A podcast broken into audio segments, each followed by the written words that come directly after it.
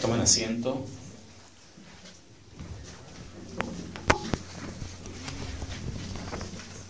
Que el Señor les bendiga.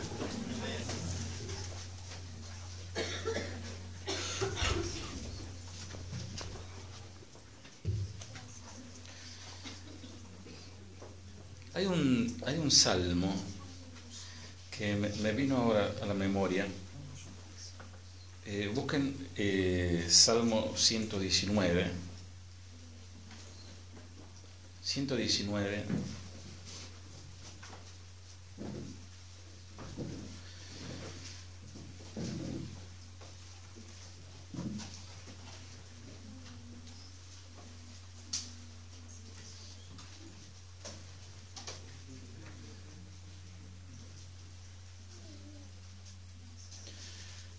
Eh, y sobre todo lo quiero leer en esta versión. Se me ocurre ahora, ¿eh? que es, puede ser este, algo profético.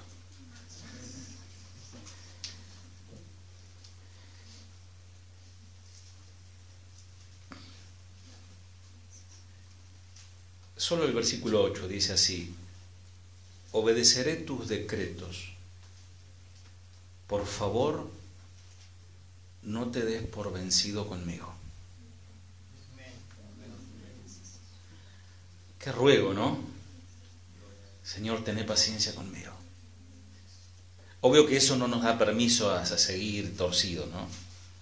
Pero aquí tenemos este, un preludio de, palabras de David diciendo, oh Señor, este, tu palabra, tus enseñanzas me hacen feliz, me deleito en tu palabra. ¿Cuántos se deleitan en Y sí, que me van a decir? Están en la iglesia, van a escuchar el mensaje, ¿no? Pero de verdad, de verdad, ¿quién se deleita escuchando su voz? Y, dicen que los pastores, y los pastores de Israel, los pastores literales, cuando silbaban, había muchas ovejas de diferentes rebaños, diferentes pastores. Estaba ahí el, el redil había muchos pastores y entraba el pastor fulano de tal y él silbaba y las ovejas de él levantaban la cabecita y tac, tac, tac, tac, seguían donde estaba. Y venía el otro pastor y hacía lo mismo. nadie quedaba sin su pastor. Cada uno tiene su pastor. Entonces, nosotros debemos eh, eh, ser eh, finos, oídos finos a, la voz del pastor. y si sos oveja del Señor, vas a escuchar su voz. Entonces el que está eh, con su, oído eh, afinado a la voz del pastor, a su silbido, cuando escuchan eh, sonidos extraños, hacen caso omiso. Dice, no, ese no es mi pastor, ese no. No, ese, ese está usando, usando la palabra de mi pastor, pero no es mi pastor el que está hablando. Bueno, ¿soy tu pastor? La mitad de la iglesia, listo. Voy a, para comenzar en esta, en esta noche, voy a leer un pensamiento que al escucharlo anoto rápidamente. Yo por ahí voy así, voy, anoto y pienso, ¿no? Eh, y lo, lo escuché y lo anoté rápidamente y pensé en compartirlo. Y dice así, ¿te aburre la reprensión del Señor? Mientras el Señor nos azota, debemos sentirnos en paz. Quiere decir que el Señor aún no nos ha desechado. ¿Sabe quién lo dijo? María Agüero. Eh, ahí estamos, entre mate y mate, ahí donde yo voy sacando frases. Ella quizás no se acuerda, pero en un momento hablábamos esto, ¿no? Decía que, que mientras el Señor nos azota, debemos sentirnos en paz porque Él no nos ha desechado. Y ese salmo decía, Señor, ten paciencia conmigo. Y, más adelante, en ese mismo salmo, él dice, bueno me es haber sido humillado para que aprenda tus estatutos. Amados, este, nos debe asustar, nos debe dar terror el hecho de pensar de que el Señor nos deseche. Que el Señor no nos deseche. Pero es más, Él no nos quiere desechar. Nosotros le queremos desechar a Él de nuestras vidas. Con nuestro comportamiento, con nuestro alejamiento. los que estudian la palabra saben que la conversión y la, y, la, eh, la, conversión y la regeneración tienen que ver con un apartarse del pecado, pero no solamente de dejar de pecar, sino seguir a Cristo. Seguir a Cristo y congregarse y estar con tu hermano. ¿Amás a tu hermano que está a tu lado? Tocalo y decirle te amo en el Señor. Eh, pero no entre parientes, mezclate ahí un poquito.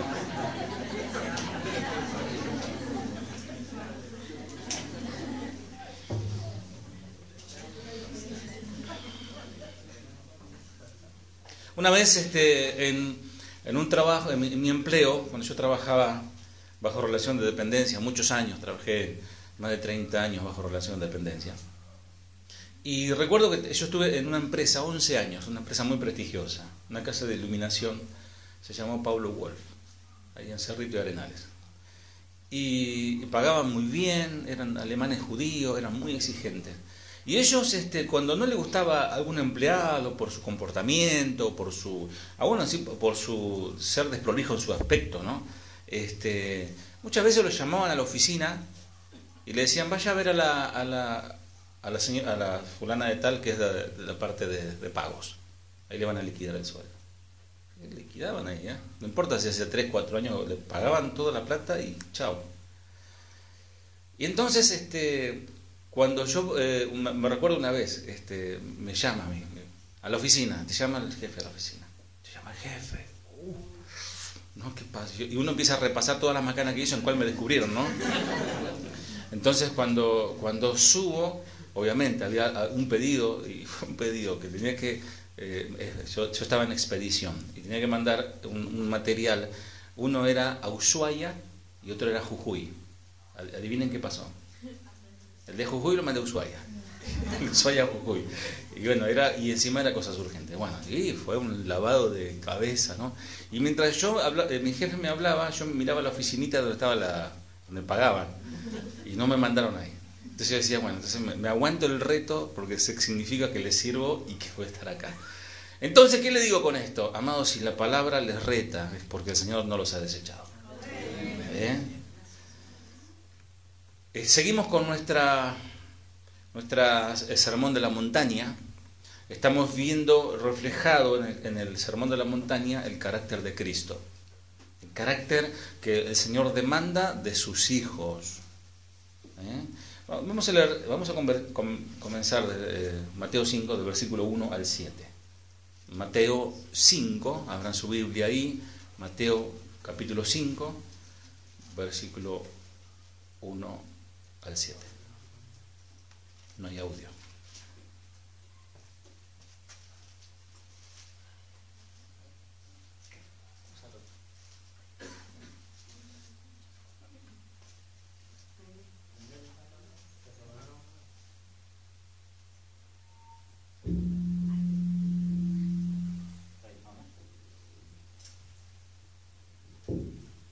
Viendo la multitud, subió al monte y sentándose, vinieron a él sus discípulos. Y abriendo su boca les enseñaba diciendo, Bienaventurados los pobres en espíritu, porque de ellos es el reino de los cielos. Bienaventurados los que lloran, porque ellos recibirán consolación. Bienaventurados los mansos, porque ellos recibirán la tierra por heredad.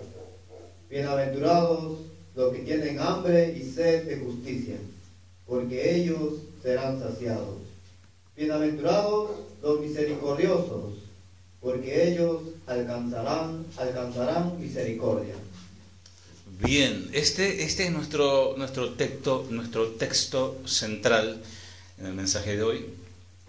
Bienaventurados los misericordiosos, porque ellos alcanzarán misericordia. ¿Cuántos de ustedes tienen misericordia? ¿Qué, qué es eso, no? Eh, en esta versión dice, Dios bendice a los compasivos, porque serán tratados con compasión. Cuando esta bienaventuranza se dirige a los que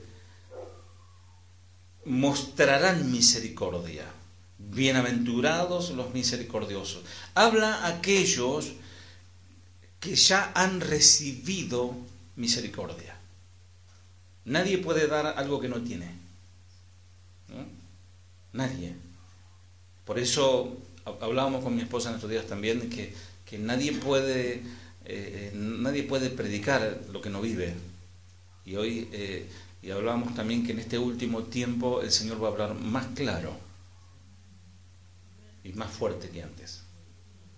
Entonces la palabra empieza a sacudir y comienza la zaranda y bueno, el Señor va a ir, Él es el que, el que va pesando los corazones, ¿no? Misericordia.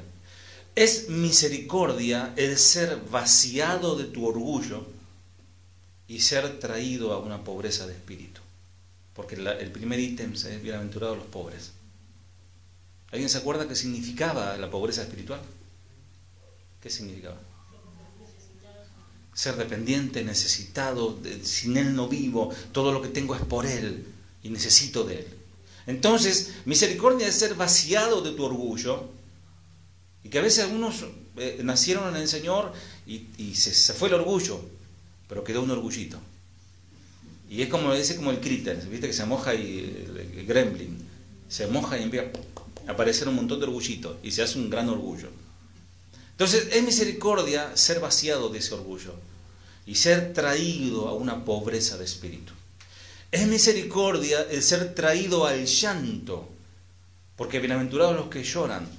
¿Y por qué lloran? Por sus pecados.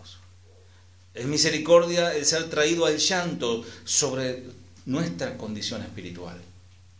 Amados, aquel que cree estar fuerte, cuidado que no caiga.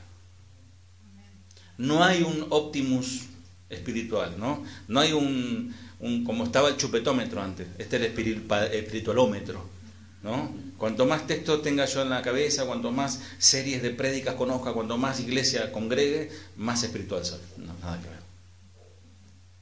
El misericordioso es una persona que es traída al llanto por su, por su pecaminosidad.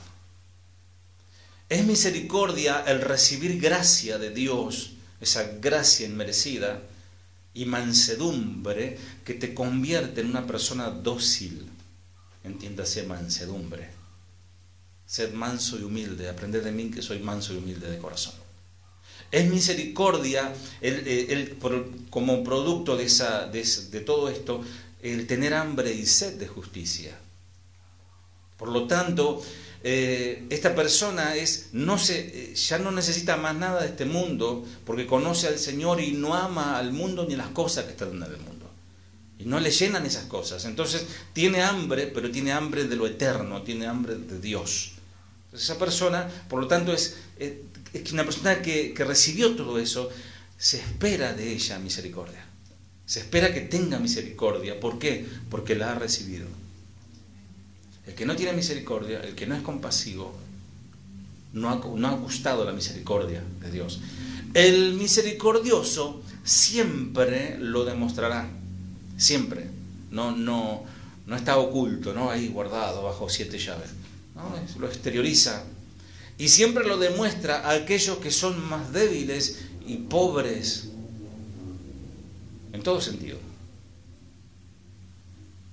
La verdad que a mí me satisface conocer hombres y mujeres de Dios que realmente viven el Evangelio.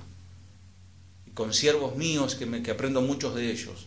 Y que ante, ante el error y las miserias del otro, tiene misericordia.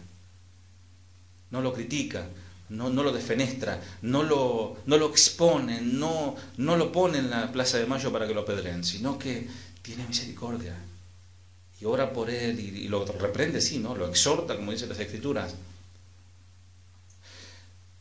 El misericordioso siempre buscará consolar al que llora.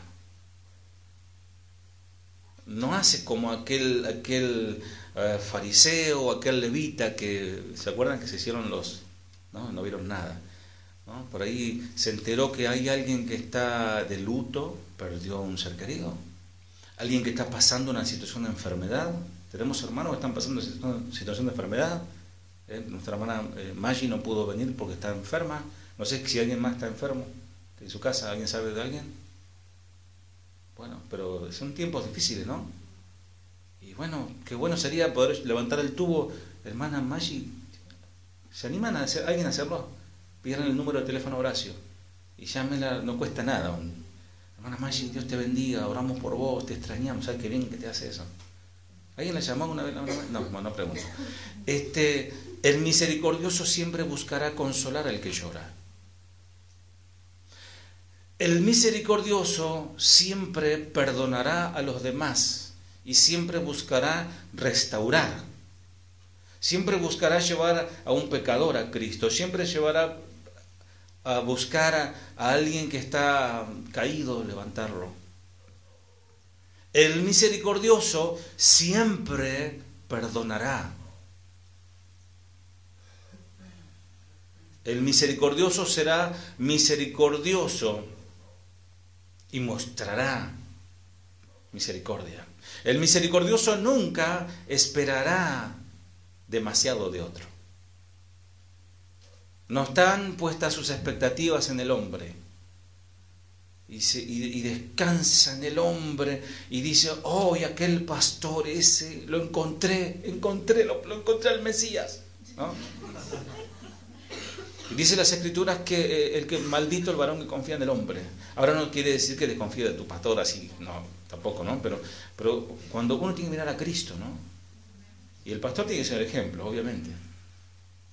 El misericordioso será compasivo con aquellos que son externamente pecadores. Tenemos tendencia a sentirnos muy, muy, muy cristianoides, ¿no? muy, muy santulator. Este, vemos un pecador, ay, no, ni, me acerco porque se me va la unción, ¿no? Este, tenemos ese pensamiento que somos muy, muy, muy eh, nosotros nomás, ¿no? Y el Señor, en cuanto el Señor se metía donde estaba la cuestión, ¿no? El misericordioso tendrá cuidado por las almas de cada hermano, de cada prójimo. Amados, reconozcamos nuestros errores. Yo, eh, hay algo que siempre, también con mi esposa lo hablamos y veo mucha gente que carece del, pedido de perdón en su boca. No saben pedir perdón. No saben decir, disculpe, fui yo culpable, lo, siento, yo, yo me equivoqué. Sí, sí, es mi culpa. No, se escucha mucho eso. Se escucha, no, la culpa es de, mi esposa, de mi esposo, de mi hijo, de mi madre o de mi padre. Pero nunca, eh, pero el misericordioso ah, llora por sus pecados. El misericordioso cuidará, porque ellos como consecuencia, dice el Señor, alcanzarán misericordia. Si vos querés misericordia de los demás, y especialmente de Dios, entonces deberás tener, tomar mucho cuidado de ser misericordioso con los demás. Con los demás. Y como dijo Jesús, como yo decía recién también, con un pariente está todo bien, ¿no? el tema es con alguien que, tu enemigo, o alguien que no amas, o alguien que realmente no, no merece tu aprecio, no merece tu amor o tu, tiempo, tu dedicación. Con ese debes mostrarte misericordioso. Con esa, eh, con esa persona que eh, cuando te la nombran tu corazón se quiebra. Con esa persona debes mostrarte misericordioso. Algunos se preguntan por qué, eh, ¿qué pasó con, con Dios que demostró tanta misericordia con un hombre llamado David, el rey, ¿se acuerdan? Por la, por la manera terrible que él, que él pecó, lo que, lo que él hizo fue, no fue, no fue un, algo chiquito, ¿no? Él hizo un pecado tras otro, o sea, rompió toda la ley, la ley de Dios en un rato. Pero eh, él, Dios tuvo misericordia con él. ¿Y saben por qué? Una de las razones por cual Dios le dio tanta misericordia a este hombre, porque David se mostró notablemente misericordioso con el rey Saúl. Él pudo haberse vengado, él pudo haberse tomado, inclusive el Señor lo hubiese tomado como una victoria también, ¿no? Si, si él lo hubiese como a Goliat. Pero no, el Señor estaba probando su corazón. David fue misericordioso y en muchas ocasiones fue amable con ese rey que tanto lo maltrató.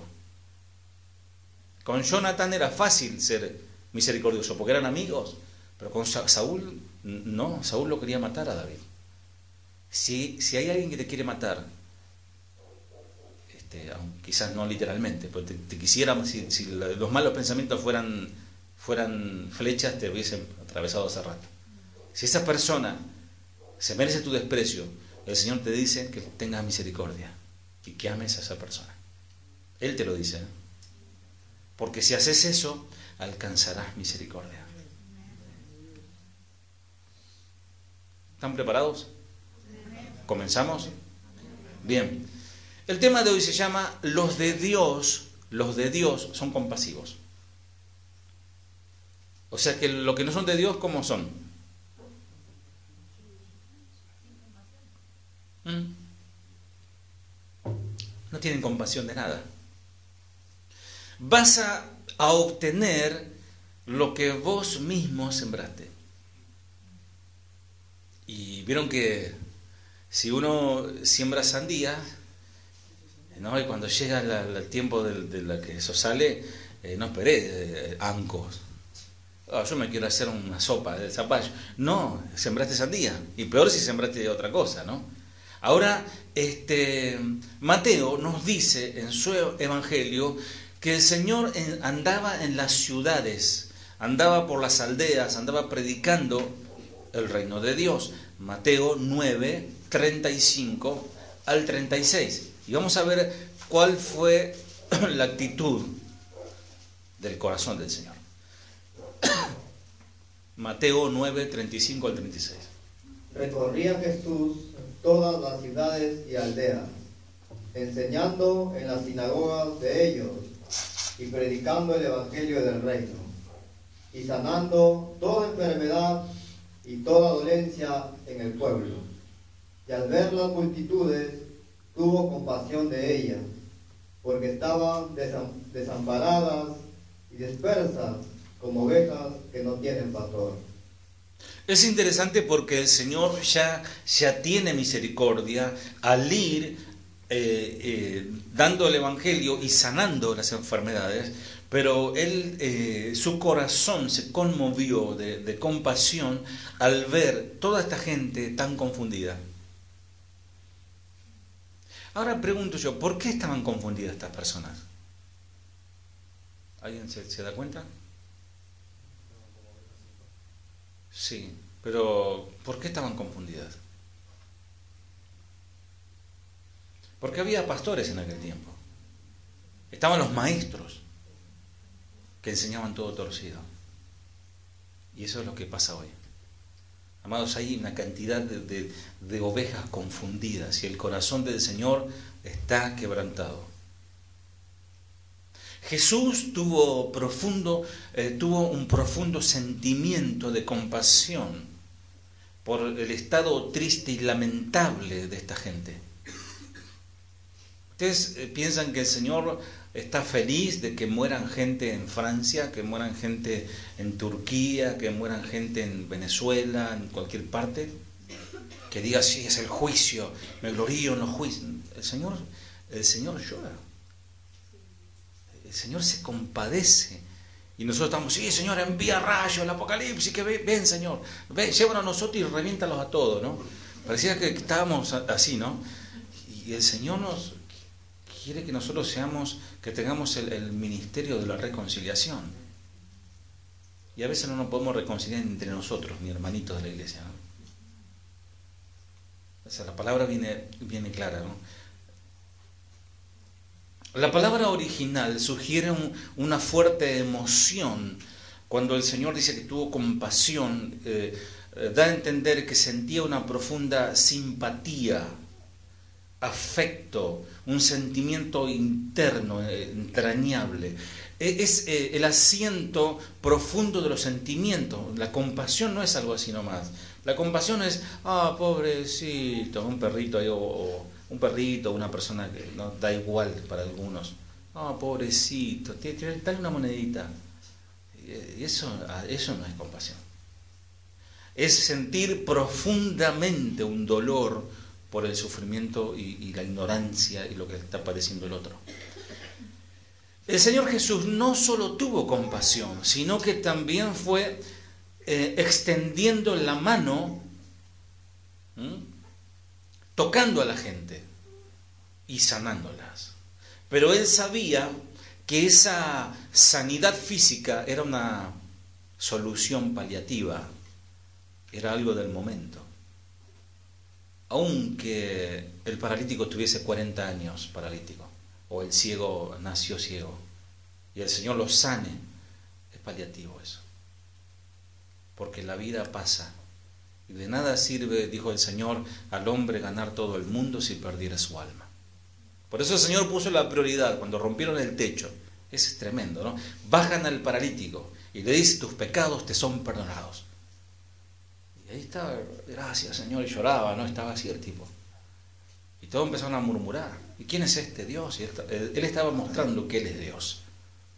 Entonces también nos enseña a nosotros que lo más importante, más que la sanidad física, más que eh, resolver los problemas económicos, los problemas familiares, los líos mismos que nosotros nos metimos, lo más importante es la vida eterna, es la salvación. Porque yo como ministro del Evangelio muy poco, vamos a decir, por eso es peyorativo, ¿no? Pero muy poco me, me interesa si te falta plata, este, estás enfermo, tenés problemas con tu suegra me interesa más tu alma, ¿dónde, ¿dónde vas a estar de aquí a 100 años? Algunos menos. Pero seguro de aquí a 100 años vas a estar delante de la presencia de Dios, pero ¿en qué plano estarás? ¿En la gloria de Dios o en la ira de Dios? Entonces, hoy es un día de decisión. Cada sábado lo decimos. Entonces, ¿será que el Señor y ayer eh, tuvimos un, hermoso seminario a pleno anoche, ¿no, chicos? Allá en y fue hermoso. Y hablábamos que, que la salvación puede caer la ficha, puede ser una persona que del Señor les está hablando hace décadas. Hace décadas que está, está pecando. Una, dos, tres décadas que está pecando. Y si saca la cuenta sabe que está pecando deliberadamente y el Señor le está hablando. Y puede ser que en esta noche le suceda el milagro. Quizá no vamos a ver gente danzando, ni cayendo al piso, ni flotando por el aire, pero quizás veamos corazones quebrantados por la palabra de Dios. Y el Señor tenía compasión de eso, de que esa, mucha de esa gente que saltaban de alegría porque eh, fueron sanados por el Señor, el Señor los veía en el infierno ya porque iban a solamente quedarse con eso. Por eso es lamentable hoy pseudos iglesias y pseudos pastores que lo único que se enfocan es en el dinero y la, sanidad física.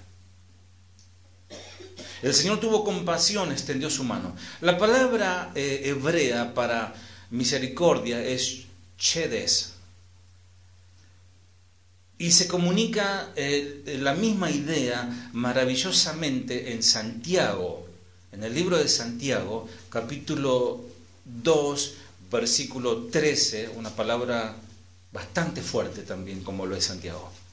Santiago 2.13.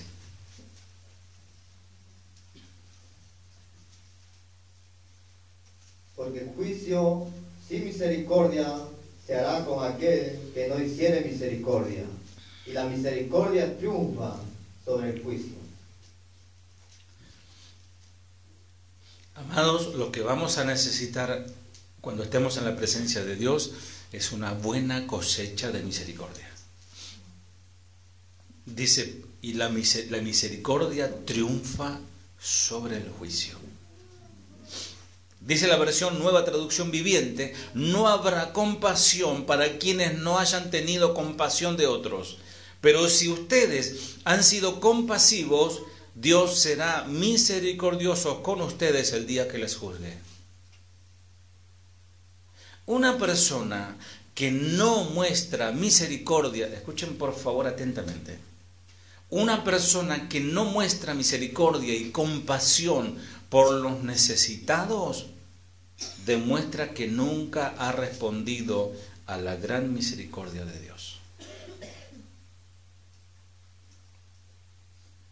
Y como persona no redimida solo va a recibir juicio estricto y total infierno.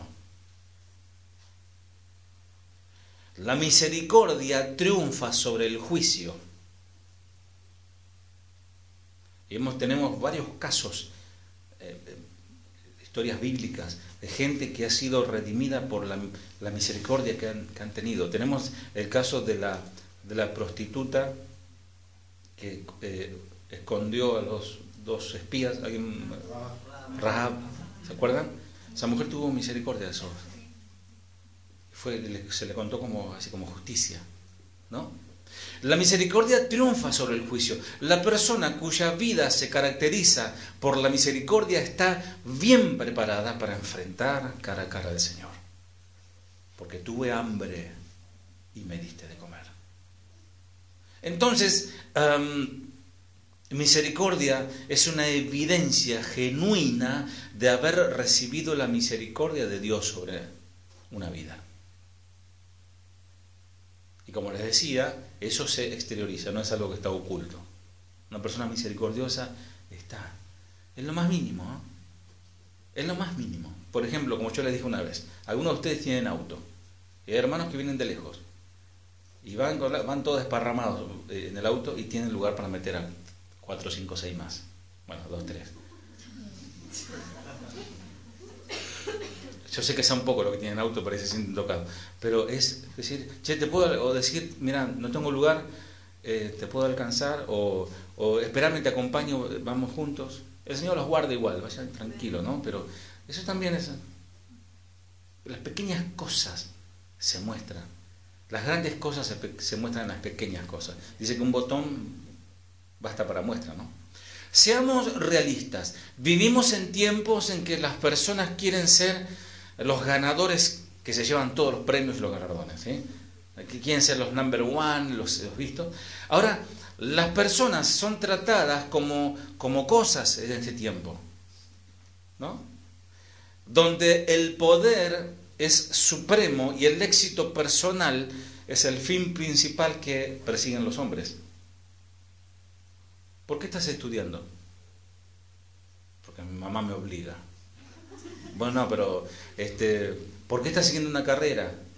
Y porque que no querés fregar piso, querés tener tu oficina o tener, trabajar de lo que te gusta, ¿no? El éxito, el éxito. ¿Está bien? ¿Está mal estudiar, prepararse? No está mal.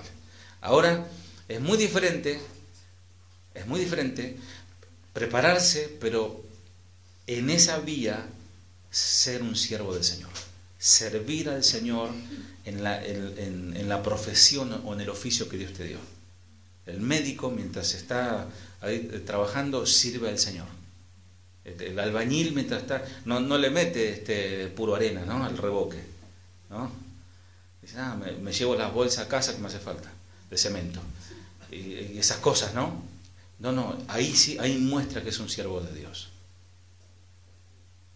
Si vos practicás la misericordia en nuestra sociedad altamente competitiva, te, van a tomar como un tontín, como un, ah, eh, como dicen los mexicanos, el que no avanza no tranza, ¿no?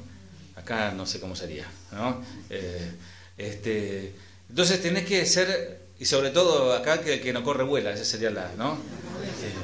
Eh, todo, fa, fa, fa. Hasta lo más mínimo, acá que no corre vuela.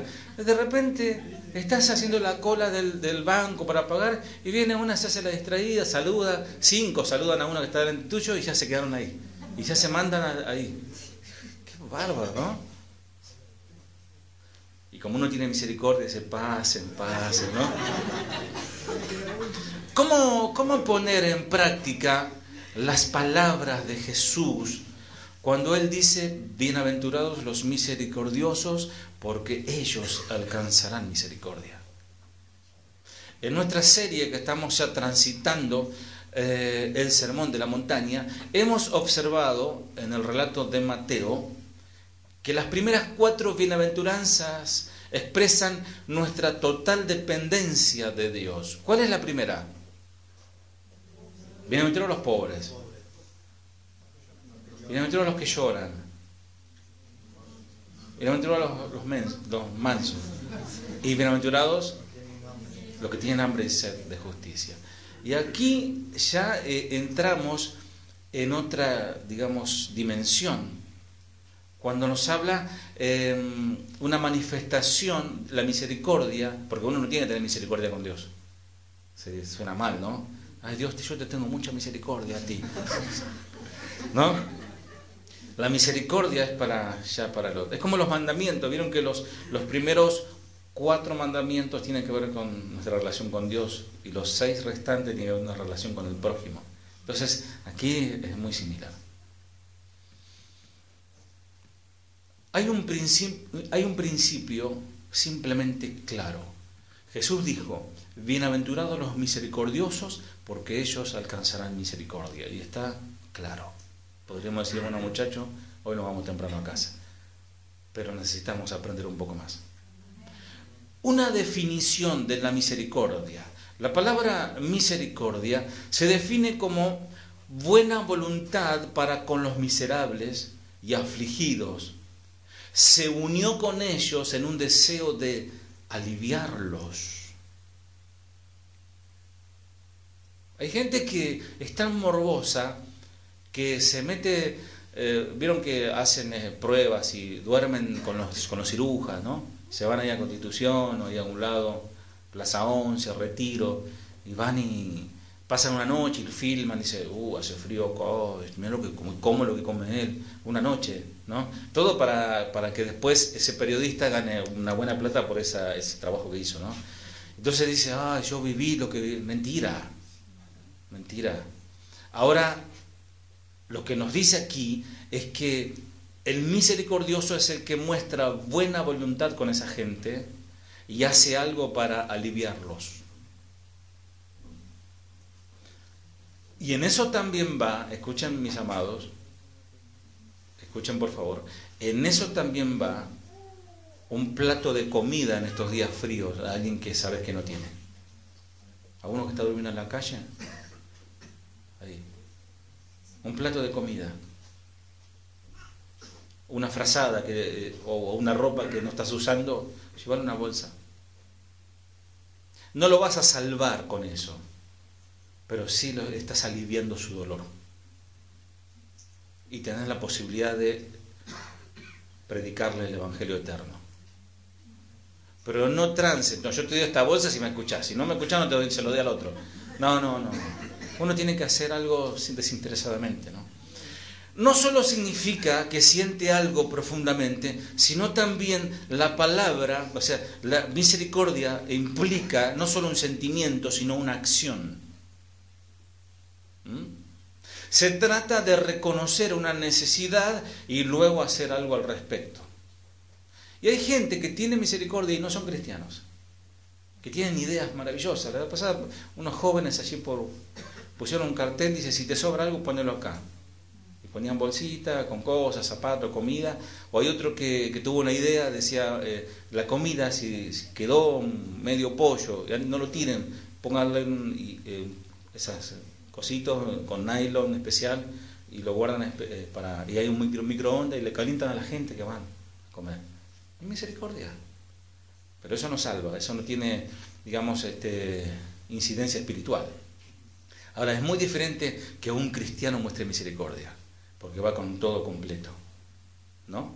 Porque a veces nos quedamos solo con eh, eh, yo predico el Evangelio y el, gobierno que te dé de comer. este, no, este, si está en la posibilidad, el Señor, siempre digo yo esto, que nosotros somos una película, nuestros ojos son como la cámara, ¿no? Y, vamos filmando esa película que el Señor la está registrando, y todo lo que se pone adelante nuestro, eh, que pasan por esa película, son extras de nuestra película y nosotros debemos ser los protagonistas. Si el Señor nos pone en el camino, por algo es. ¿Eh? Entonces eh, hay que reconocer una necesidad y luego hacer algo al respecto.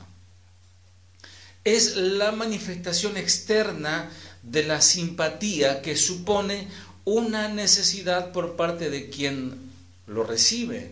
O sea, hay dos partes, el que tiene necesidad y recibe esa ayuda, y los recursos adecuados para satisfacer la necesidad por parte de la persona que muestra la misericordia. Está el que recibe la misericordia y está el que la muestra. Y hay un medio ahí, hay algo que, con el cual se muestra esa misericordia.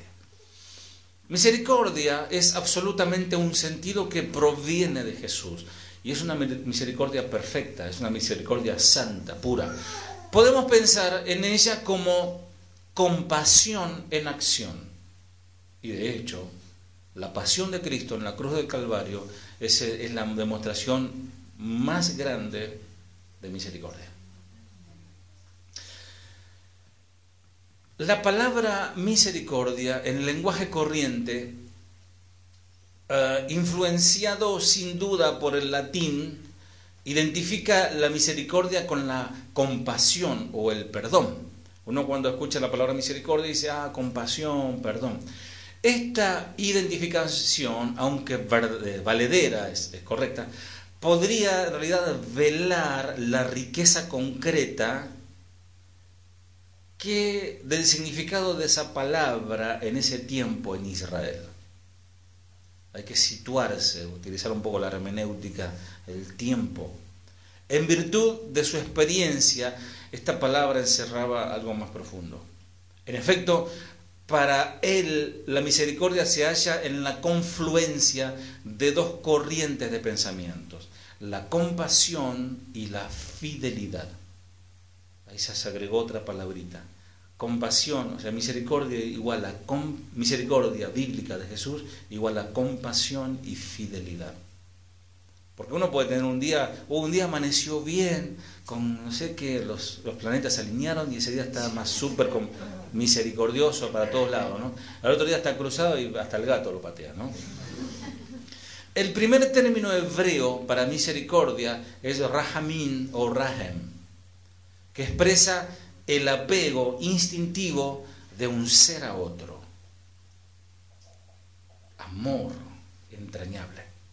Según los semitas o los, judíos, este sentimiento tiene su asiento en el seno materno, o sea, se lo expresa como misericordia en Primera de Reyes 3.26, ahí aparece la palabra rehem, que es un derivado de rahem, misericordia. Primera de Reyes 3.26. Y si tienen misericordia me dan un tecito, un cafecito. Yo veo que toman ustedes. Primera es especial. Primera de Reyes 3.26, vamos. Entonces la mujer de quien era el hijo vivo habló al rey porque sus entrañas se le conmovieron por su hijo. Y dijo, ah, Señor mío, dad a este el niño vivo y no la matéis. La otra dijo, ni a mí ni a ti partidlo. A ver rápidamente, ¿de qué habla? Si no lean, mírenme a mí. ¿De qué está hablando este texto?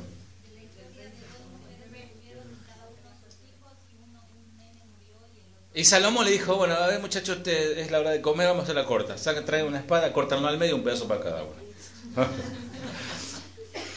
y entonces la, eh, madre, desde sus entrañas, dice, se conmovió. Dijo, no, désenlo a ella. Eh, qué, misericordia, ¿no? No es que tuvo miedo la otra, no, no y la otra dijo, no, mátenlo, ni para ella ni para mí. Qué tremendo, qué sabiduría, ¿no? Entonces ahí nos está mostrando algo profundo de sabiduría, de misericordia, perdón. Que hay sabiduría, pero misericordia. Podría decir la, compasión que tiene una madre por su hijo. Cuando éste eh, está en una situación eh, terrible, ¿no? Y que daría su vida, su alma para rescatar a su hijo. Eso es misericordia profunda, de las entrañas. Nosotros diríamos eh, otra, también otra expresión de misericordia, como la misericordia de un padre. Leer Jeremías 31:20. Puede ser la misericordia de un padre. Jeremías 31:20. ¿No es Efraín hijo precioso para mí? ¿No es niño en quien me deleito? Pues desde que hablé de él, me he acordado de él constantemente. Por eso mis entrañas se conmovieron por él. Ciertamente tendré de él misericordia, dice Jehová. El Padre Dios, teniendo misericordia de su pueblo, así como lo tiene de nosotros. Y dice, y traeré a mis hijos rebeldes a la congregación para que escuche la palabra sobre mi misericordia. Y que también su corazón se arrepienta. Eso es lo que dice en otras palabras el Señor. Después tenemos eh, eh, también la misericordia que de un hermano siente por otro. Génesis 43:30.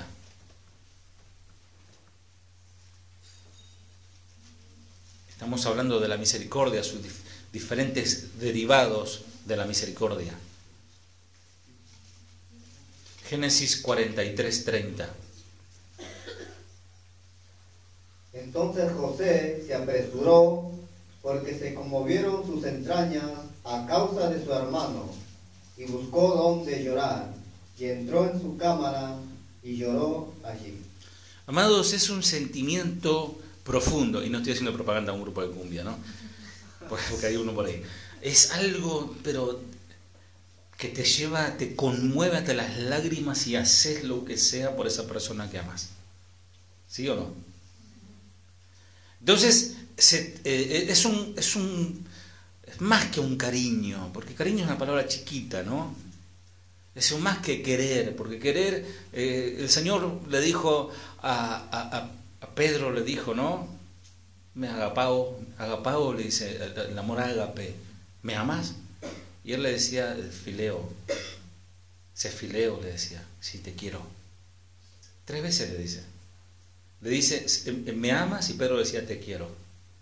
Segunda vez, ¿me amas, Pedro? Tú sabes que te quiero, Señor. Entonces el Señor le da vuelta a la tortilla. Pedro, ¿me, quieres? Señor, tú sabes que te amo. Tremendo, ¿eh?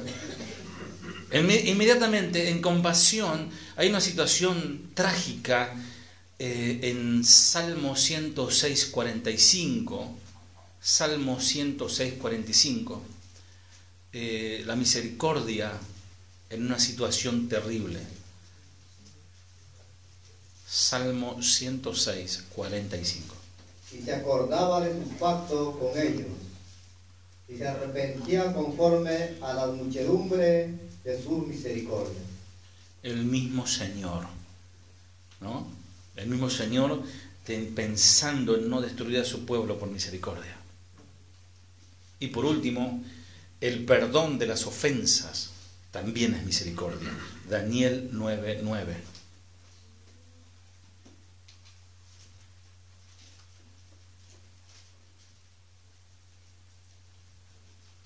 De Jehová nuestro Dios es el tener misericordia y el perdonar, aunque contra Él nos hemos rebelado.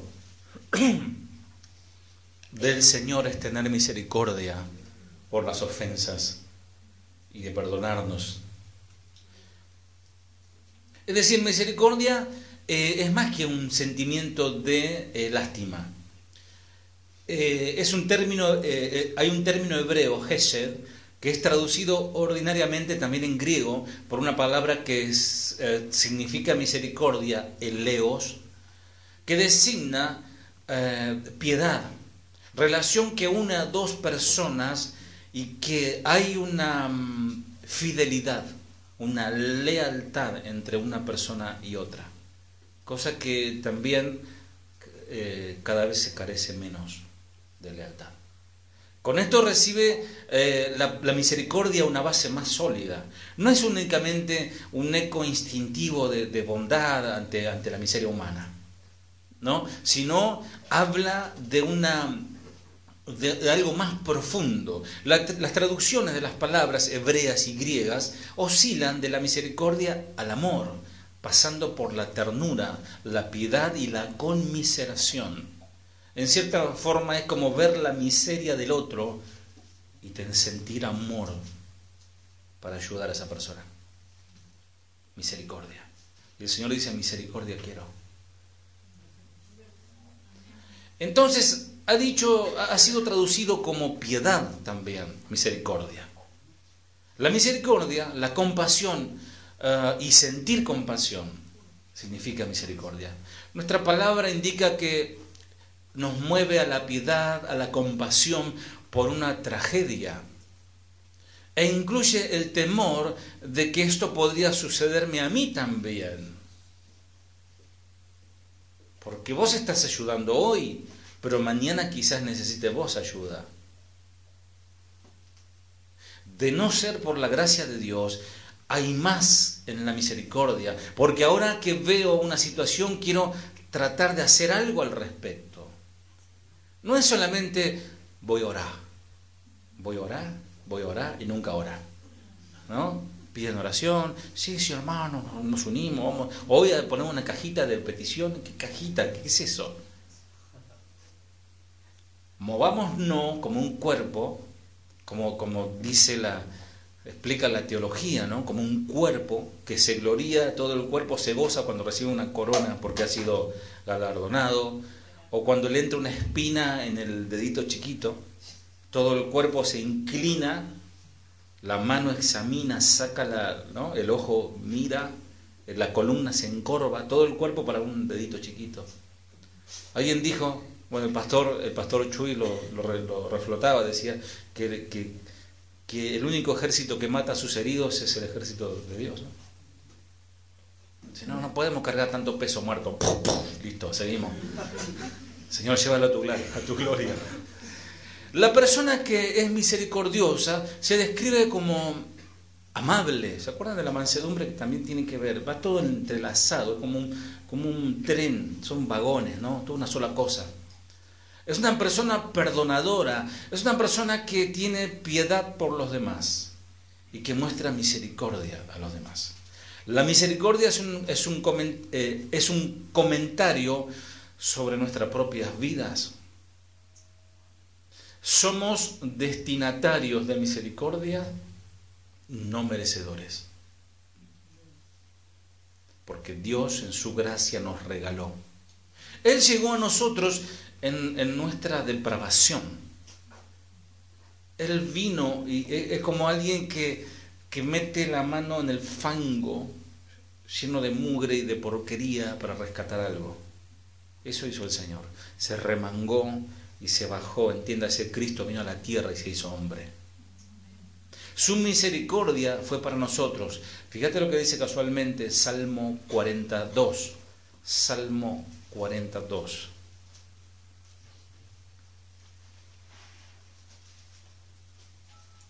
Y me hizo sacar del pozo de la desesperación, del lodo cenagoso. Puso mis pies sobre la peña y enderezó mis pasos.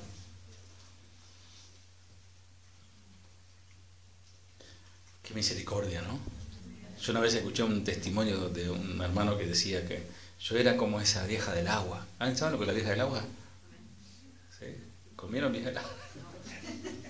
Vieja del agua es un, pececito feo. Un bigote, así como un bagre, pero chiquito, ¿no? No sé por qué le dirán vieja. Porque dicen viejo, ¿no? Con bigote. Y dice que, que ahí el santiagueño fue, lo sacó del, barro, ahí lo, dice, lo lavó y, y, y, lo metió con los pececitos de colores todo un adorno ahí de mar, caracoles, burbujas, oxígeno, comida especial para... Estaba la abejita del agua. Y, y este hermano decía, yo era como esa abejita del agua. El Señor me sacó del barro, me hizo morar con seres especiales, ¿no? Así éramos nosotros, mis amados. Un estilo de vida. La misericordia es un estilo de vida. Jesús dijo, bienaventurados los misericordiosos. O sea, no es lo que algún día tienen misericordia, los que ya tienen como estilo de vida.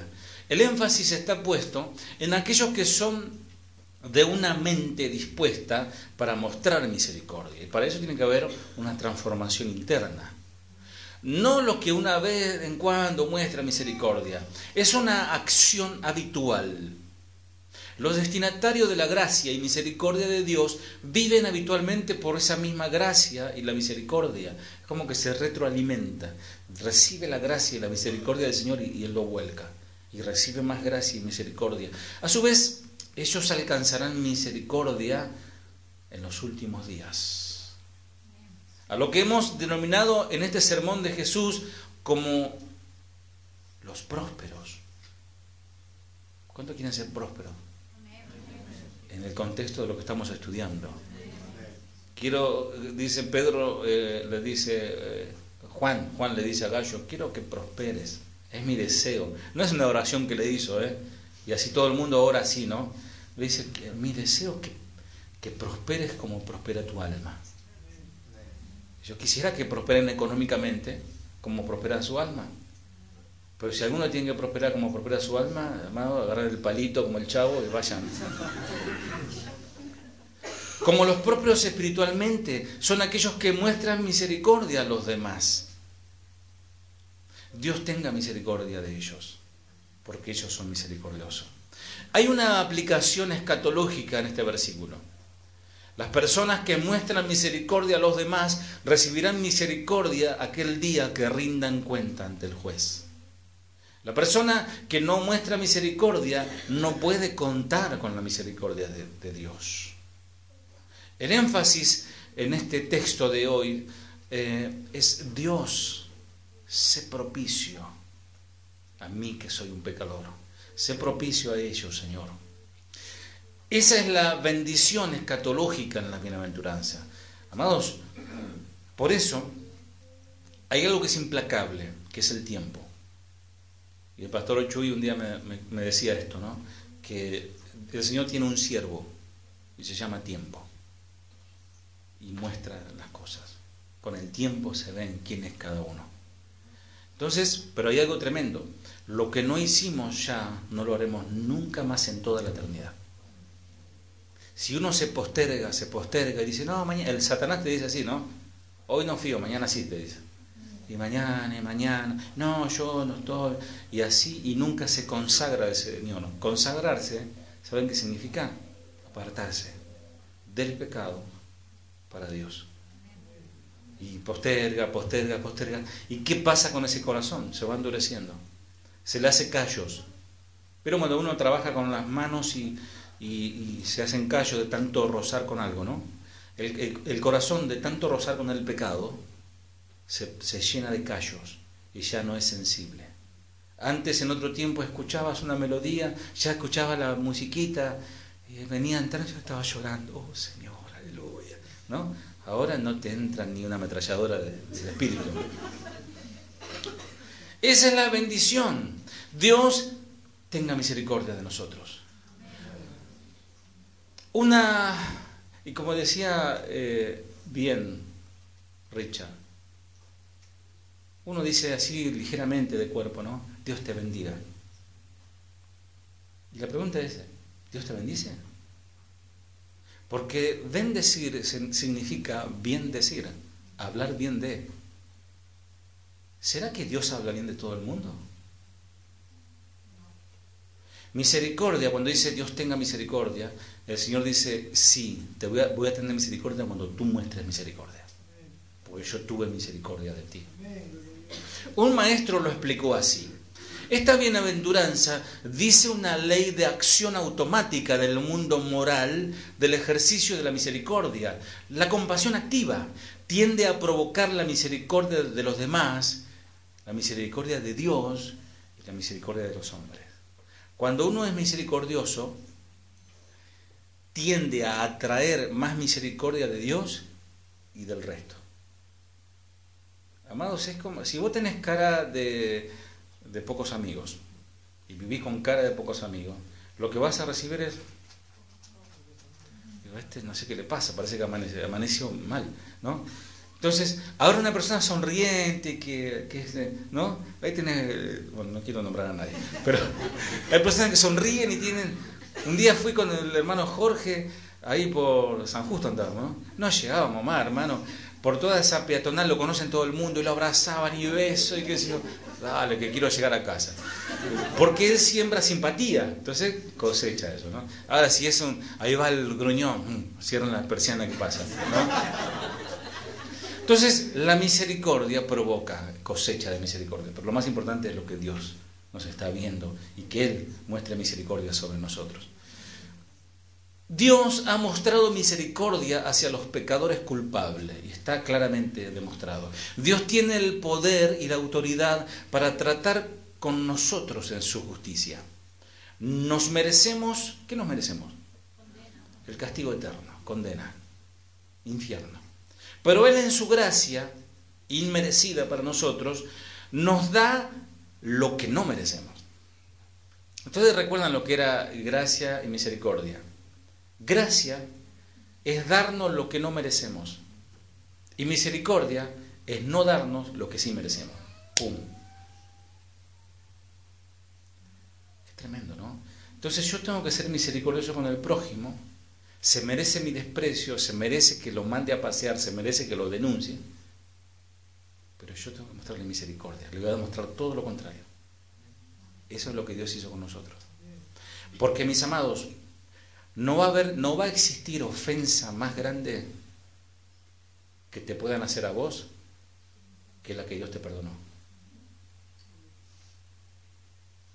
Corrian Ten que fue una sobreviviente de Auschwitz, del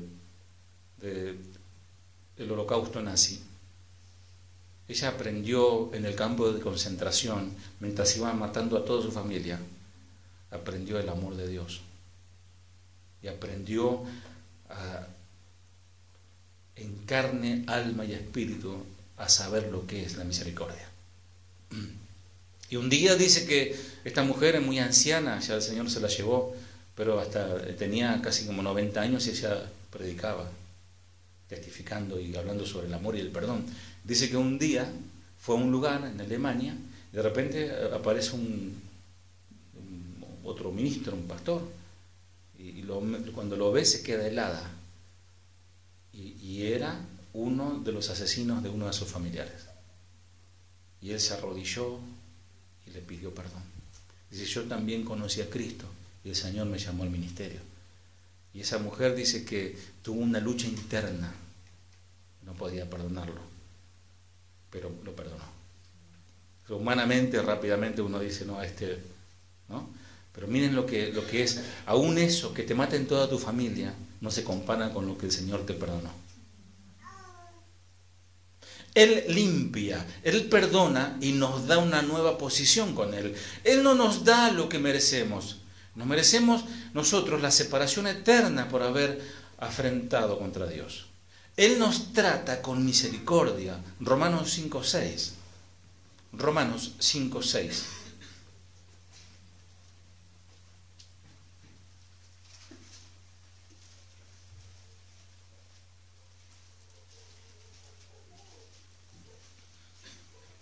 Porque Cristo, cuando aún éramos débiles, a su tiempo murió por los impíos. Cuando, dice esta versión, cuando éramos totalmente incapaces de salvarnos, Cristo vino en el momento preciso y murió por nosotros, pecadores. Versículo 8.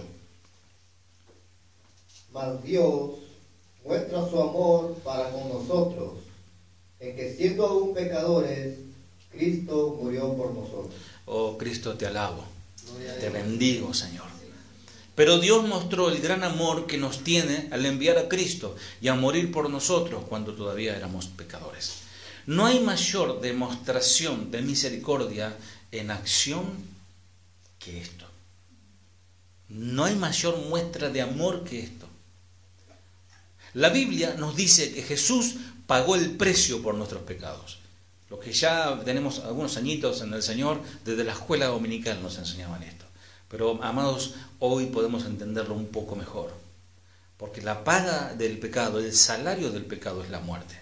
Jesús en su amor murió, pagó con su justa vida, con, con su santidad, con su perfección, pagó nuestra deuda. Y la justicia y la ira de Dios fue saldada. Dios ha demostrado su misericordia para con nosotros sobre la base del sacrificio eh, que eh, nos imputó su justicia y nuestros pecados, nuestros pecados se lo cargó en sus hombros. Él demuestra misericordia hacia el pecador y lo sigue demostrando. Lo sigue demostrando. Jesús mostró misericordia en la cruz cuando él oró y decía, Señor, Padre, perdónalos porque no saben lo que hacen. Él estaba mostrando misericordia aún con aquellos que lo, estaban destrozando. Mientras los despojaron de sus vestiduras y lo clavaron en la viga de madera, Jesús oró por ellos, pidiendo a su Padre que los perdonara. Amados, ¿qué harías si tuvieses por unos instantes la capacidad que, tuvo el Señor cuando estaba en la tierra, como hombre, de poder conocer el pensamiento de cada uno? Y es más, y poder conocer qué va a pasar de aquí a un par de horas. Y vos, vos estás ahí y sabes que este te va a decir que no te conoce, el otro se va a andar escondiendo, va a decir, no, yo no creo más en este, y el otro te va, a traicionar y te va a dar un beso. Pero vos en ese momento tenés que servir la mesa. Y estás, preparaste una cena y comer con toda esa gente.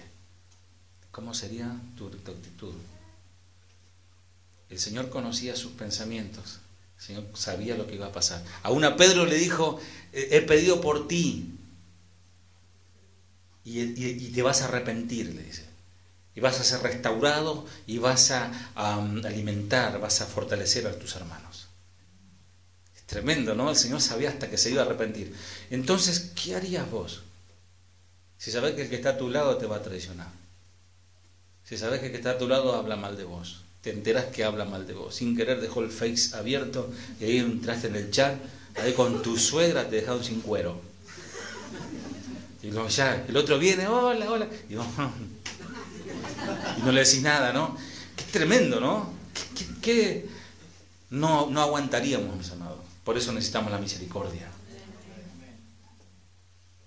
Jesús oró por ellos pidiendo a su Padre que los perdonara. Eso es misericordia. Él podría haber llamado a cinco ángeles, nada más, y haber destruido todo. Eso iba a quedar como Sodoma y Gomorra cuando cayó fuego y azufre del cielo. Jesús contó la historia del buen samaritano. acá tenemos una representación gráfica de la misericordia.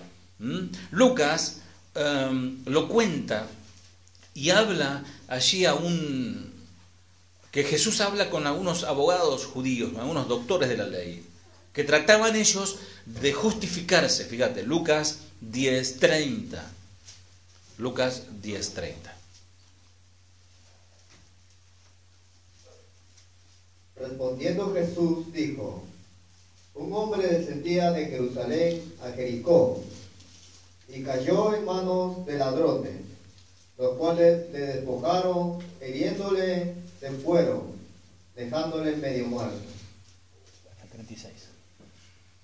Aconteció que descendió un sacerdote por aquel camino y viéndole pasó de largo. Asimismo un levita, llegando cerca de aquel lugar y viéndole pasó de largo.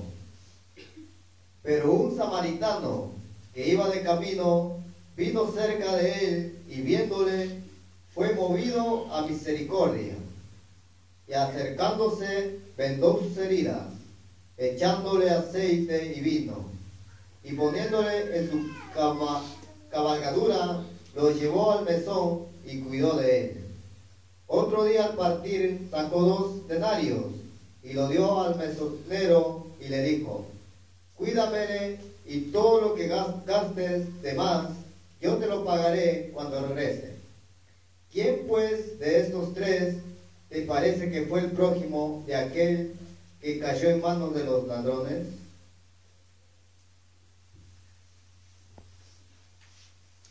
Bueno, el Señor comienza a contarles una, historia. Y el Señor empezaba a hablar y estaban todos atentos, así como ustedes, ¿no?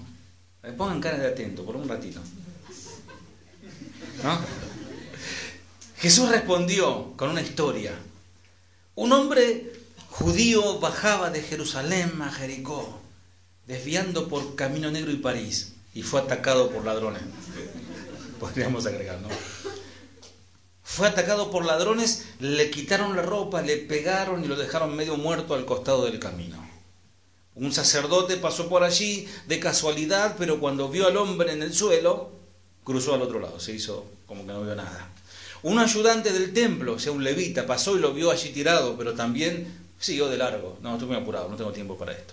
Entonces pasó un samaritano, alguien despreciado entre judío, el judío, si este judío que fue asaltado, si estaba en su bien, en sus cabales, no se juntaba con el samaritano, porque son dos, dos digamos, rivales, tribus rivales. Entonces pasó un samaritano despreciado y cuando vio al hombre sintió compasión por él. Se le acercó y le alivió las heridas con vino y aceite de oliva y se las vendó. Luego subió al hombre en su, su propio cabalgadura y lo llevó hasta el alojamiento donde cuidó de él.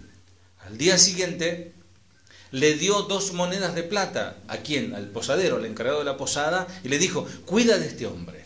Si los gastos superan esta cantidad, te pagaré la diferencia la próxima vez que pase por aquí. Ahora bien, ¿cuál de los tres parece que fue el prójimo del hombre atacado por los bandidos? Preguntó Jesús. Ustedes saben que mi, papá es pastor, algunos saben, ¿no? Y él, tiene un amigo, eh, también a buena hora es pastor, se llama Jorge Pápola. Cuando él, recién comenzaba con su forma de predicar, ¿no? Una forma particular. Él lo que hacía era, eh, se disfrazaba de ciruja, se todo ciruja, todo así, se ensuciaba la cara y, hablaba todo como minguito, ¡eh, pato! Vieja, acá entran, de vez en cuando alguno entra, ¿no? ¡Aleluya! Dice. Un día pasó uno acá. Este, y, claro, entonces eh, necesitamos eh, toda una actuación, el pastor ya sabe, ¿no? Dice, estamos esperando el, predicador, no viene. ¡Pastor! Dice hacia atrás. Entonces hacía todo el teatro para pasar adelante y, bueno. Entonces, eh, mientras empezaba a molestar así, los hermanos, este, las, hermanas le daban, tomá, este, alfajores, coca, ¿no? Lo, trataban de calmar. Eh, bueno, después cuando pasaba adelante se sacaba todo, testificaba que él fue un ciruja y se sacaba y tenía el traje abajo. Pero resulta que, eh, bueno, los llevaron a otra iglesia y toda la misma historia, ¿no? Entonces lo, sugiere, para que no haga lío, empezaron a pegar, ¿viste el cortito de Callate, callate. Decían al, al, evangelista. Cuando pasó adelante, no sabe, ¿no? blanco, ¿no? Hermano, acá no hay misericordia. ¿eh? Tremendo. Y a veces este, han habido iglesias donde eh, hay un borrachino o algo y lo sacan empujones, le pegan. Amados, nada demuestra que hemos sido perdonados mejor que nuestra disposición de perdonar. Cuando alguien no puede perdonar, o algunos dicen no saben perdonar, porque no ha sido perdonado por Dios. Y su alma está en un grave peligro. Cuando alguien no puede sacar algo de su corazón, no puede estar en paz, es porque no ha recibido, no ha gustado la salvación de Dios. Pedro, el espiritual, ¿no? Se acercó y le dijo, Señor, ¿cuántas veces pecará mi hermano contra mí y yo lo voy a perdonar? ¿Hasta siete veces? Dijo, ¿no? Y Jesús le dijo, no, hasta siete no te digo, sino hasta setenta veces siete. Hoy la gracia es ilimitada. La misericordia no cesa de llegar en la compasión hacia los demás y se expresa en nuestras necesidades más profundas de Dios. El hecho de que hoy podamos estar congregándonos en este lugar es pura misericordia de Dios. No crean que ustedes se le hicieron el favor al pastor o no sé quién. Llegué, ¿eh? estoy acá, ¿eh? No, es misericordia del Señor. Entonces Jesús les dijo una parábola acerca de un esclavo sin misericordia. Ustedes conocen, Mateo 18. El mayordomo infiel, ¿recuerdan? Tiene el poder de infligir daño y castigo. ¿No deberíamos tener misericordia de los demás como el Señor ha tenido misericordia de nosotros? Nosotros somos los destinatarios de su gran misericordia y compasión. En nuestros días de doble normas tenemos que demostrar misericordia no adulterada a un mundo que nos está mirando. Yo he visto una vez una, situación tétrica, ¿no? La, Irma de Jiménez, ¿se acuerdan de Irma de Jiménez? Y había, me acuerdo que había una actriz en la mesa eh, con, con, la eterna Mirta, estaban ahí, ¿no? Cada vez más joven está. Este, y, y, ella decía, ay Mirta, decía, nosotros tenemos comedor, damos de comer y sacaba fotos fotos dándole a los chicos en la boca, ¿no? entregándole un zapatito, una cosa, y la otra la miraba, una actriz era, no, no recuerdo Dice, no te da vergüenza hacer eso, la avergonzó. O sea que vos haces algo, sacás foto y mostrás en la, televisión. No, porque, para que vean, todo porque querían pedir plata, ¿no? Amados, dice el Señor que tu mano derecha no, no sepa lo que da tu izquierda. Algunos parecen que son como Clemente, ni derecha ni izquierda. Bueno, por eso, ese para otra predicación. En nuestros días de doble norma tenemos que mostrar al mundo. Jesús tomó sobre sí nuestra carne y murió por nuestros pecados. Experimentamos su misericordia cuando actuamos en Él por la fe. Nos amamos unos a otros porque Él nos amó primero, dice primera de Juan 4:19. Jesús hizo una aplicación práctica de este gran principio. Allí cuando dice, amen a sus enemigos. ¿Cómo dijo? Amen a sus enemigos. ¿Sabe lo que significa enemigo? Del, griego echdros. Alguien que te odia, alguien quien te trata con hostilidad. Es como te dice a vos, vos para mí sos un puente roto, no te paso. O sos un chicle, no te trago, le dice. Dice, amen a sus enemigos, háganle bien, presten sin esperar nada a cambio. ¿Están escuchando? Estoy leyendo Lucas 6:35, ¿no? Amen a sus enemigos, háganle bien. Porque uno puede decir, yo amo a mis enemigos, yo los amo. Osama, el señor Osama, Bin Laden, ¿no? Amar. Amar, bueno, uno puede, es algo romántico, puede ser un amor muy humano, pero dice, pero el amor que se demuestra, háganles bien. Presten sin esperar nada a cambio. Entonces su recompensa del cielo será grande y se estarán comportando verdaderamente como hijos del Altísimo. Pues Él es bondadoso con los que son desagradecidos y perversos con Él. Deben ser compasivos, dice el versículo 36, así como su Padre es compasivo. No juzguen a los demás y no serán juzgados. No condenen a otros para que no se vuelvan en su contra. Perdonen a otros y ustedes serán perdonados. ¿Me están escuchando? Den y recibirán. Lo que den a otros les será devuelto por completo, apretado, sacudido, para que haya lugar para más. Porque este texto remecido y abundante, todo eso para sacar plata lo usan, ¿no? Pero no leen lo anterior de la misericordia, ¿no? Apretado, sacudido para que haya lugar para más, desbordante y derramado sobre el regazo. La cantidad que den determinará la cantidad que recibirán a cambio. El ejercicio de la misericordia tiende a provocar la misericordia de los demás. En los ejemplos citados vemos un principio en la vida que vas a, obtener lo que das.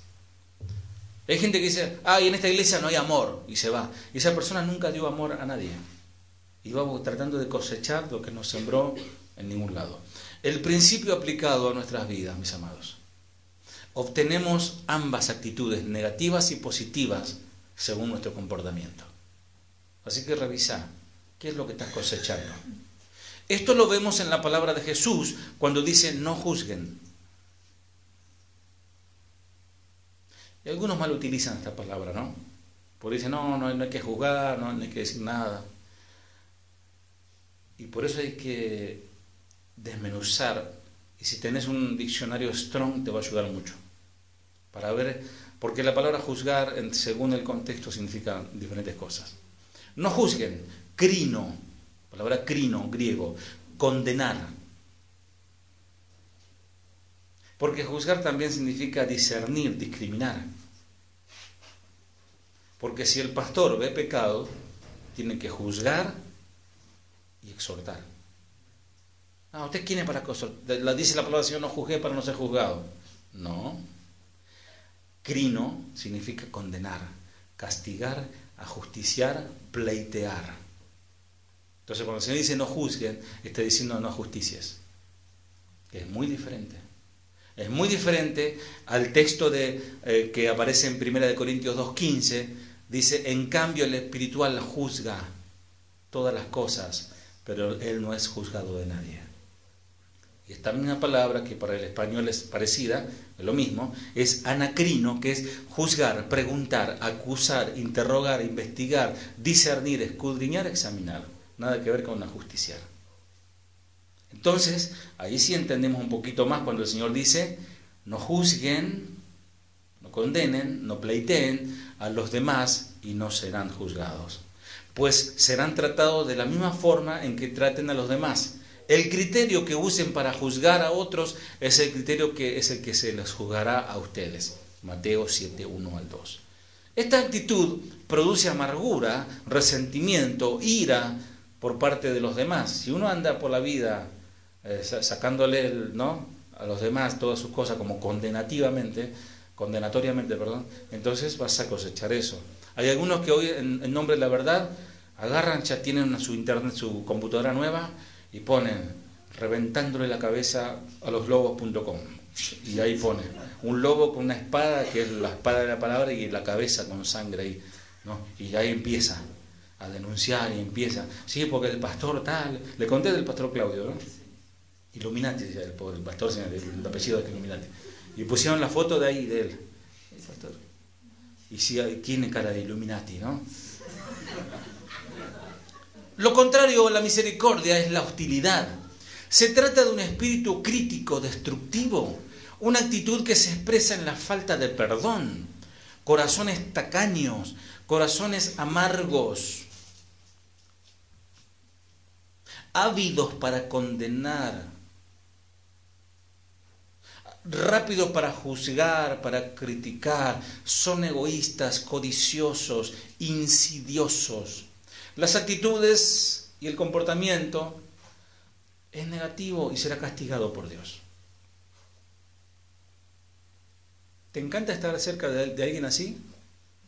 Que todo el día está hablando mal de la gente, todo el día está murmurando, todo el día está como, ¿no? Tenemos la tendencia a devolver lo que recibimos en la vida. ¿No? Cada persona obtiene de nuevo lo que da. Obtenemos el mismo tipo de reacción que damos a los demás. Si devolvemos lo que recibimos, sí que. ¿Qué es lo que está sembrando y dando? ¿Estás sembrando amor u hostilidad? ¿Estás sembrando bondad u odio? te vas a ganar lo que sembras. ¿Qué eh, estás sembrando? ¿Indiferencia o bondad? ¿Venganza o paz? La gente no eh, la gente nos devuelve, nos da de vuelta lo que nosotros exactamente le dimos a ellos. Tengamos mucho cuidado. Los demás leen nuestros sentimientos y actitudes como si fuésemos un libro abierto. Cartas leídas, dice Pablo, ¿no? Uno de los principios básicos en el matrimonio es eh, y terapia, en la terapia familiar, es cambiar nuestras actitudes de comportamiento hacia los demás. Cuando vienen los matrimonios a pedir consejería, lo primero que hacen es atacar al cónyuge Generalmente, generalmente, generalmente vienen solitas o solitos. Y no, porque el, dinosaurio de mi marido, el cocodrilo y todo eso, ¿no? Amados, este, empecemos por nosotros. A medida que se cambia de actitudes y de comportamiento, tendemos a responder de manera similar. Un comportamiento positivo refuerza otro y veremos como un milagro comienza a producirse obtenemos lo mismo que damos a los demás. Si vos le hablas más, mal a tu esposa, una, otra, otra, otra, otra vez, vas a tener al lado tuyo una persona amargada que te va, a gritar todo el día. Y viceversa. Si vos le gritas a tu esposo y esto y esto y esto, vas a tener un, esposo que está a la defensiva, de mal humor y hasta violento. Después vienen pidiendo consejería espiritual pero es lo que uno va todos los días poniendo, poniendo, poniendo. Tenemos la tendencia a criticar y despreciar a los demás. Oh, estos, ¿no? Estos. Amados, eh, voy a decir algo que lo dije hace un par de años. Lo vuelvo a repetir. Dentro del pueblo de Dios no existe discriminación racial. Si hay discriminación racial, esos no son nacidos de Dios. No, yo me siento tan, ¿no? Este, esta iglesia es internacional. Y me siento honrado, me siento feliz con mis hermanos de, Bolivia, de, Paraguay, de Perú, algunos de Colombia vienen por ahí de vez en cuando, alguna otra nacionalidad, y los chaqueños de siempre.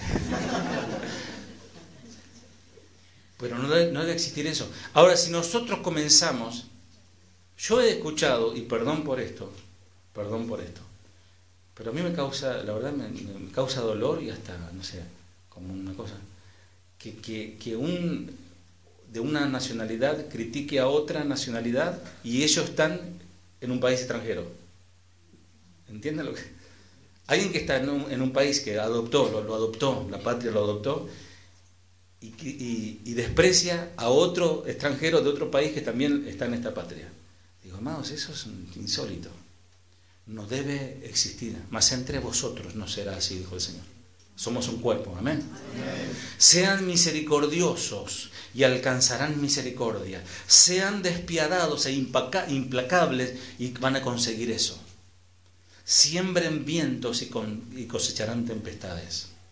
Echen sal en las llagas emocionales de alguien y esa persona te atacará. Ahora, ¿qué pasa con aquellos? Ya voy terminando. ¿Qué pasa con aquellos a los que mostramos misericordia, pero recibimos todo lo contrario a cambio? Ataques y esto y lo otro, y vos dale con la misericordia, ¿no? ¿Qué pasa con eso? El cristiano maduro, el cristiano, ¿qué es maduro? ¿Se acuerdan? Presidente de Venezuela. ¿Mm? Maduro, eh, eh, es, la, la, escritura lo, lo, determina como la perfección, alguien que alcanzó un grado de crecimiento espiritual. El cristiano maduro da lo que otros necesitan, aunque no se lo merezcan.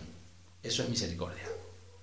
No se lo merecen, pero el cristiano maduro va y le lleva alimentos a alguien que lo destrozó, lo descueró, lo, difamó, pero el, hermano o la hermana va y le, lo ayuda porque está pasando necesidad. Eso es misericordia. En el contexto de Lucas 6, 36, 38, Jesús acaba de mencionar los siete aspectos del amor incondicional. Vamos a leerlo, Lucas 6, 36 al 38.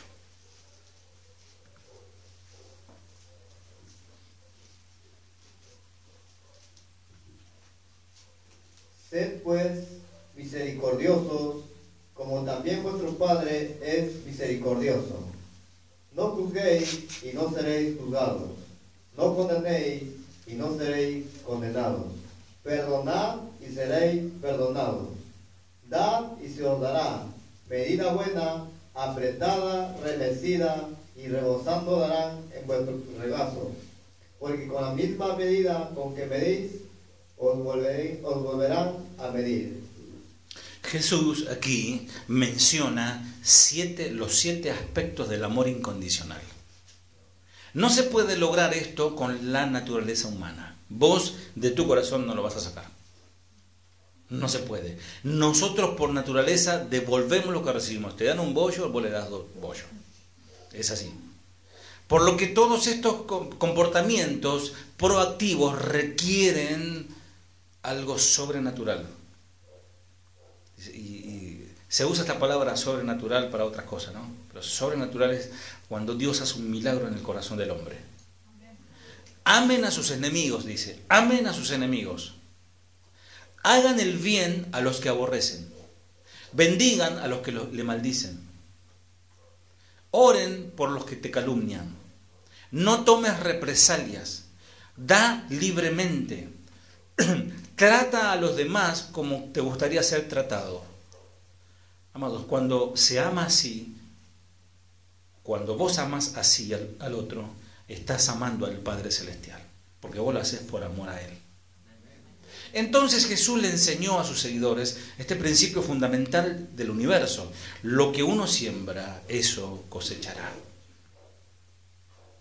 Lo que uno siembra, eso cosechará. ¿Qué pasaría, mis amados? ¿Qué pasaría? Por una, si te tocara pasar por la, la situación que vivió aquel patriarca llamado José, que fue víctima de los celos de, sus hermanos, porque celos hay, y los celos no son fruto del Espíritu. Los celos no entran dentro de la lista de los frutos del Espíritu. ¿Se entiende? Entonces, ¿qué pasaría? Él fue víctima de los celos de sus hermanos, pero celos amargos, vendido como esclavo echado a la cárcel, obligado a vivir en un país extranjero. ¿Conocen la historia de José, no? ¿O tengo que leer todo? Conocen. Si unos años más tarde, que sos vos, ponele José, ¿no? O Josefina. José, hola José. Si un año más tarde tuvieras el poder de, de ser el primer ministro de Egipto, lo sacas a Ramsés, ahí te sentás vos. ¿No? Cuando tus hermanos llegan, y va bien ahí, ¿no? Los hermanos, y está un poquito más viejo, vos estás todo pintado, pelado, con esa cosa que te ponen, con los collares, ya conocen todo, ¿no? ¿Cómo es? Y de repente entran ellos vestidos de hebreos, y vos estás ahí. Ah, ahí vienen con el caballo cansado. Gracias, Señor. Pusiste en mis manos. ¿Cuántas veces habrás pensado así, no? Ah, Señor, esta, acá lo tengo a este y vienen pidiendo misericordia, vienen pidiendo comida. ¿Y qué, y, qué hubieras hecho? ¿Hubieras hecho lo mismo que hizo José? ¿Cómo los hubieras tratado? No tenés vergüenza vos. Vos sos un caradura. Y te voy a desenmascarar y sabés que... No, aquí está tu oportunidad realmente de tomar venganza contra ellos y hacerles saber qué se siente pudrirse en una cárcel egipcia. ¿Qué se siente ser traicionado? ¿Qué se siente estar en un lugar donde no es tu hogar, no conoces a nadie, la cultura es diferente? ¿Qué se siente? ¿Cómo lo tratarías? ¿Serías protagonista de un acto de misericordia como lo fue José? ¿O serías un justiciero tomando reacción y represalia? Amados, no podemos dar misericordia si no hemos recibido misericordia. No es una cualidad natural del hombre, sino es un don, un regalo de Dios. Es algo que se ha experimentado en el corazón aquel día que te arrepentiste de tus pecados y el Espíritu Santo vino a morar a tu vida. Esa misericordia de Dios fue mostrada en el Calvario Pablo declaró el mismo principio al hacer una aplicación en esta, en esta escritura. Dice, recuerden lo siguiente, un agricultor que siembra solo unas cuantas semillas obtendrá una cosecha pequeña, pero el que siembra abundante obtendrá una cosecha abundante. Segunda de Corintios 9, 26. Den, dice, y recibirán lo que den. Lo leímos. Termino con esto. ¿Cómo se hace para tener misericordia? ¿Cómo se hace si cada vez la gente está peor? Yo trato bien a mi vecina y, ella viene y la basura me la vacía en mi vereda. Tengo ganas de soltarle los Rottweiler. Amados, ¿cómo se hace? Esto no sucede automáticamente. Surge cuando aplicas estos grandes principios de una persona espiritualmente próspera. Ahora te pregunto, ¿el Espíritu Santo señaló, te está señalando algo en tu vida en esta noche? ¿Está marcando algo, Señor? ¿Sentís esa sensación de pobreza espiritual que decís, Señor, necesito, necesito cambiar?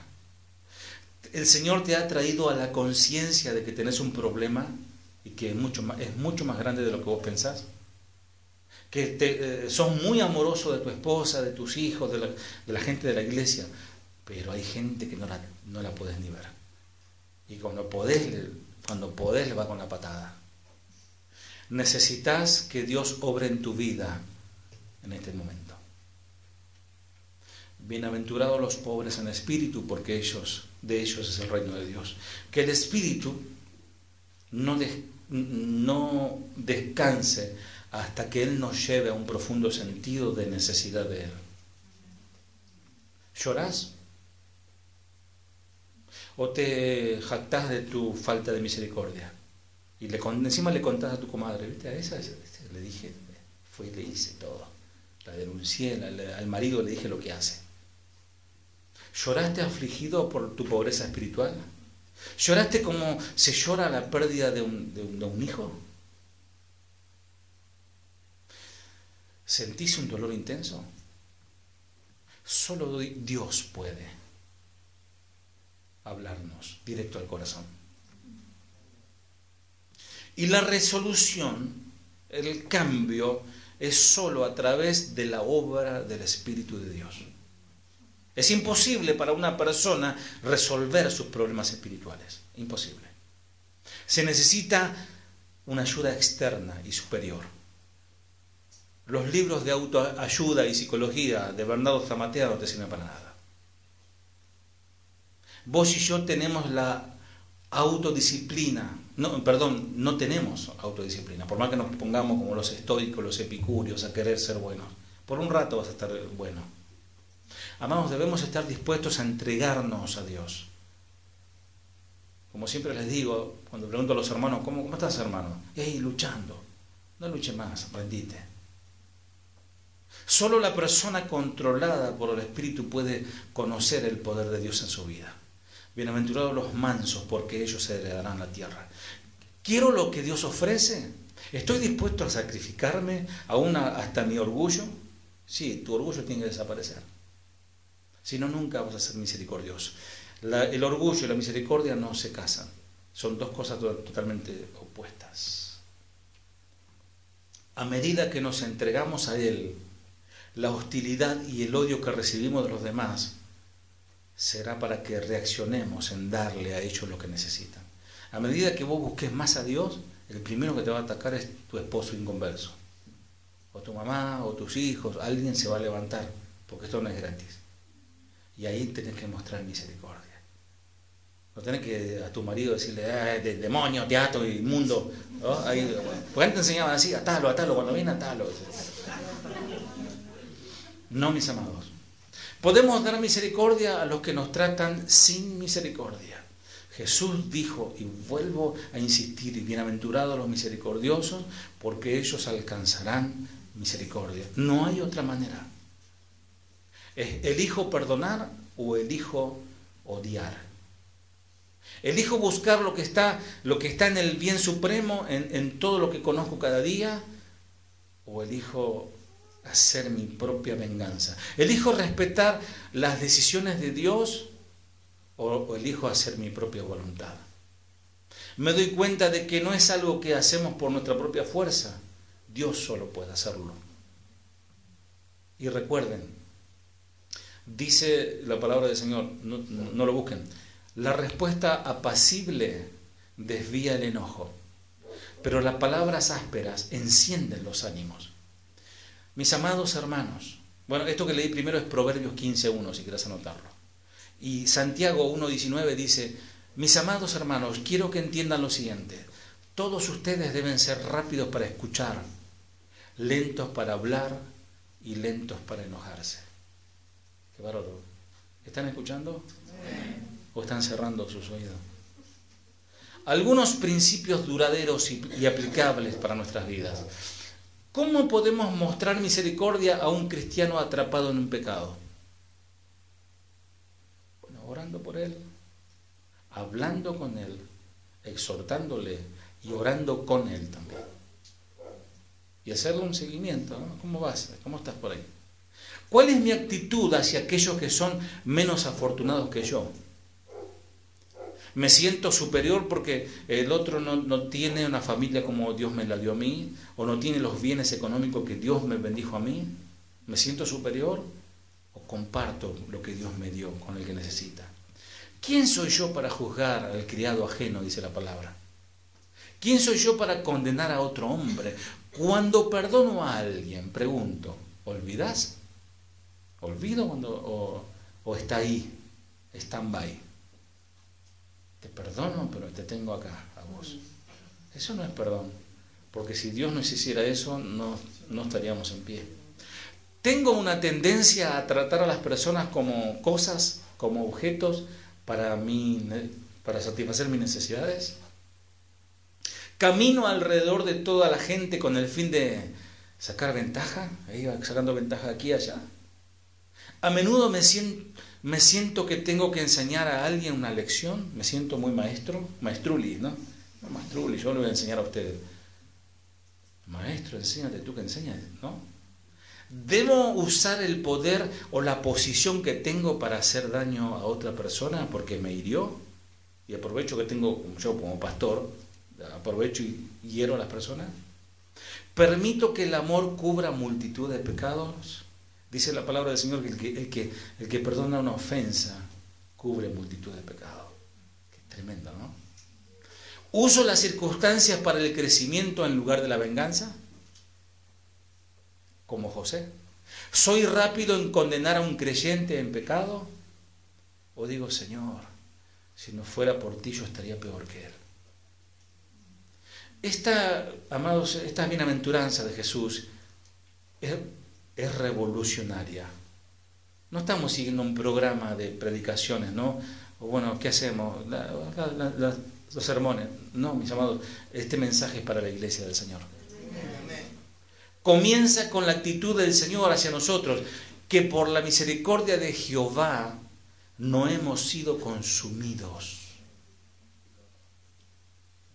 Eso debemos pensar.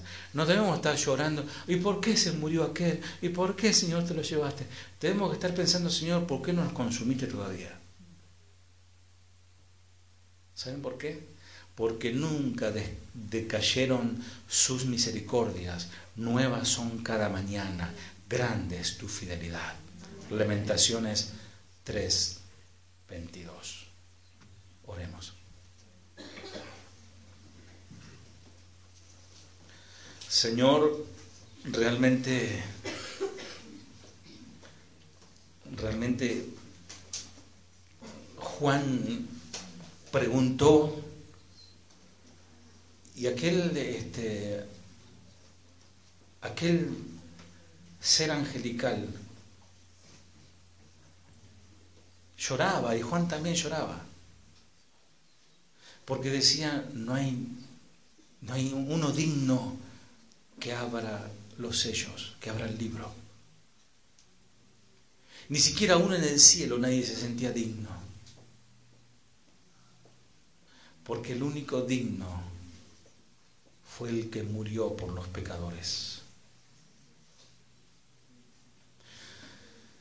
Señor, no hay mayor demostración de lo que hiciste en la cruz, Señor. No hay mayor demostración de misericordia. y tú nos perdonaste la deuda impagable como aquellos dos deudores.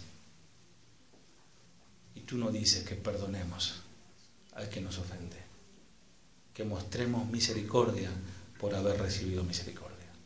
Ayuda a mis hermanos, Señor, que si prosperan en esta área de su vida, serán prosperados en todas, y todo te saldrá bien, le dice el Señor a Josué, si guardas esta palabra. Bendice a mis hermanos, Señor, en el nombre de Jesús. Dios te bendiga.